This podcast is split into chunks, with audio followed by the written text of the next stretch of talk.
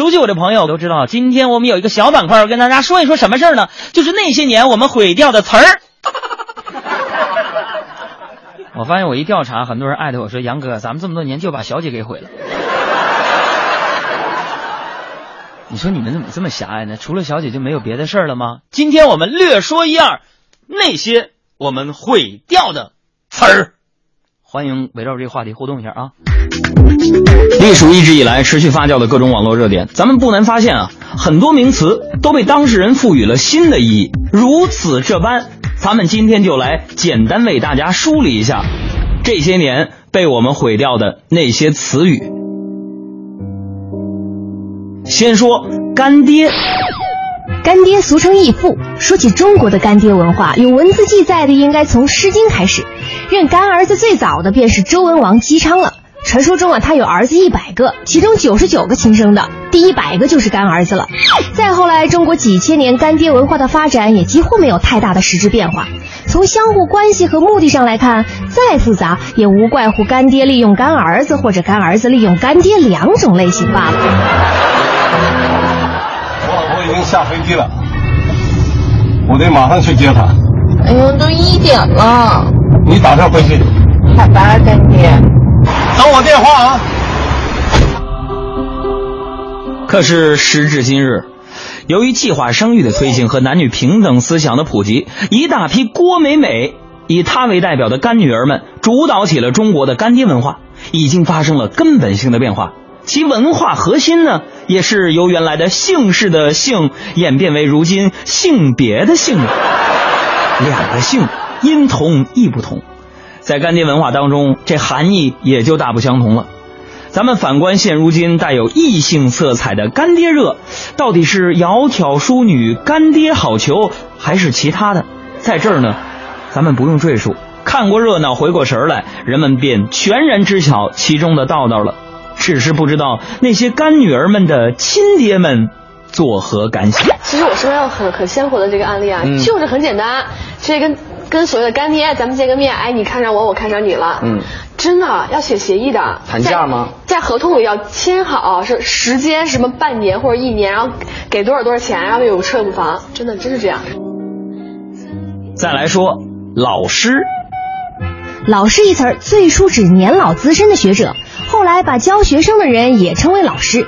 师说当中就说到，师者，所以传道授业解惑也。老师，老师，交换人物，你用诗词变个书，不必功夫不辜负。老师，老师，交换包袱，我来背诵风水课，每句瀑布里深刻。老师们都意想不起，猜不出问题的你。曾经的老师是多么朴素的形象啊！但是不知从什么时候开始，这娱乐圈的老师也是遍地开了花。上了年纪的是老师，三十出头的也是老师，称呼一声老师，还真把自个儿当老师了。你也就一个老字吧，老师还真不是想叫就叫的。俗话说呀，一日为师，终生为父。在娱乐圈混呢，遇到一个好老师，就像认了一个，呃，父干爹一样。这娱乐圈有名的名师高徒不少。有的一直是老师带着徒弟，有的是青出于蓝，有的是尊师重道，有的呢那是另立门户。您像老赵、赵本山和小沈阳这样的好爷俩有很多。从刘老根、马大帅，再到今天的乡村爱情系列，赵本山的大部分徒弟都在剧中出现过，他们身上独具的二人转式的幽默，在屏幕上被无限放大。在赵本山的众多徒弟当中，二零零八年三春央视春晚未果的小沈阳，和在乡村爱情系列中出色扮演了刘能一角的王小利，无疑是最受关注的两位。你像李兆基和周星驰那样反目成仇的也不少。至于陈升和奶茶的师徒恋，情况倒是比较少的。但不管怎么样，娱乐江湖里的师徒关系还是很重要。这老师俨然已经成为成名的捷径。所以要混娱乐圈，先拜老师，再发处女作吧。而这苍井空成为苍老师，也把这个词儿给毁得一塌糊涂。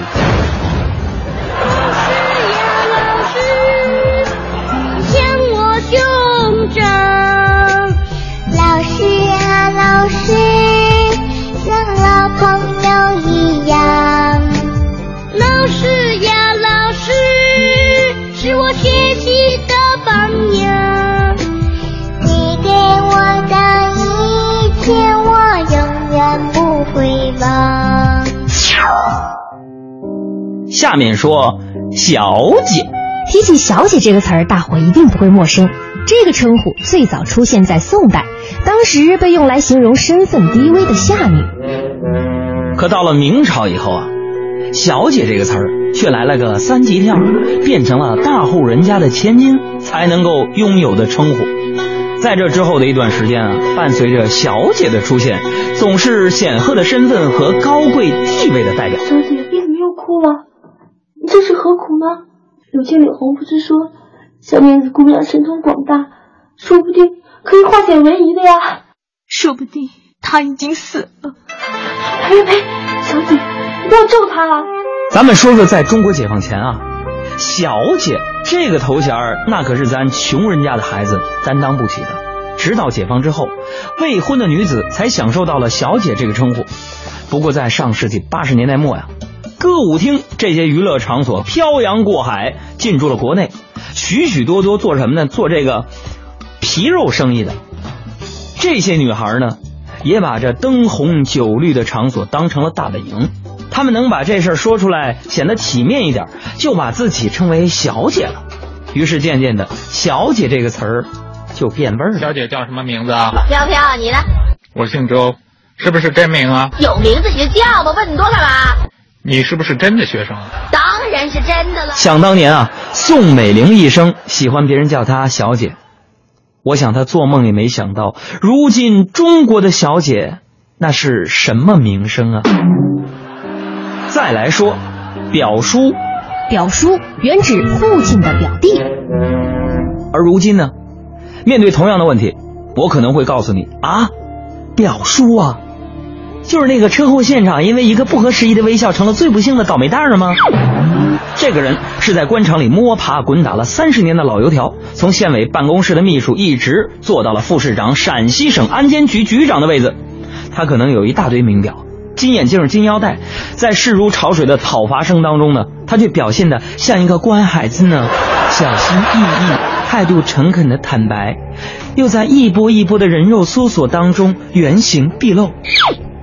这不查都是孔繁森，一查都是王宝森。他很可能会是所有不幸官员当中栽倒的最另类的一个。他就是表叔杨达才。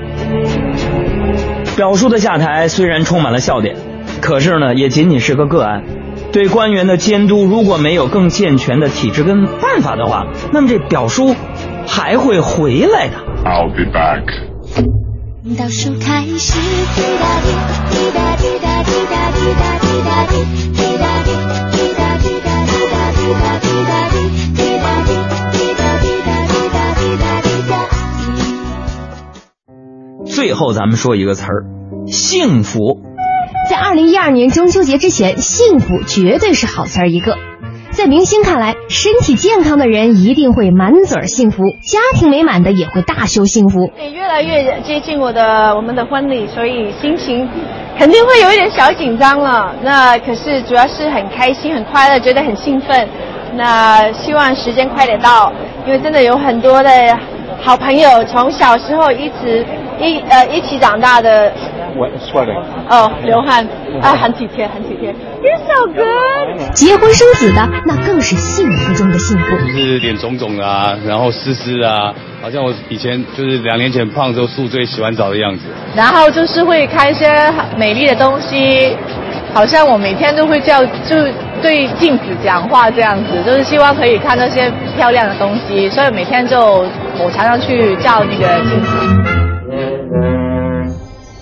您看啊，明星看起来那是一片和谐幸福的景象，咱老百姓是不是也感同身受呢？于是乎，二零一二年走基层百姓心声栏目特别借着中秋之际走街串巷采访起了老百姓，问什么呢？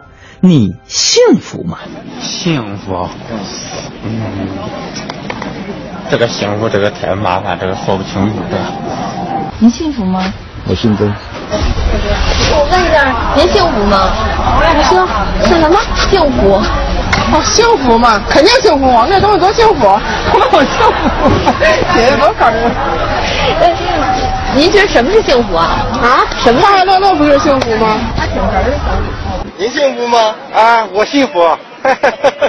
您觉得幸福？我应该信，我应该信什么？那个网络上的。这发现事儿是我跟你说话的时候最被人插了。同样，这明星也陷入到幸福的烦恼当中，因为成天被幸福的问题骚扰着，而打乱了原本幸福的生活。这笔买卖自然不太划算，所以慢慢的呀，幸福这个词儿变得只能主动说，不能被动问了。就连获了诺贝尔奖的莫言也觉得幸福这个词儿那是一个负担，也难怪莫言这么说。自打得奖之后，奖金他还不够在北京买个新房子，而游人参观却毁坏了他的老家，就连地里的萝卜都被人拔光了，也难怪莫言对幸福这个词儿如此的抵触。幸福吗？我不知道，为什么？因为我从来不考虑这个问题。幸福就是什么都不想，一切都放下，身体健康，精神没有任何压力，才是幸福。我现在压力很大，这个忧虑重重，能幸福吗？啊！是我的幸福吗？为何幸福让人如此？幸福与贫富无关，与内心相连。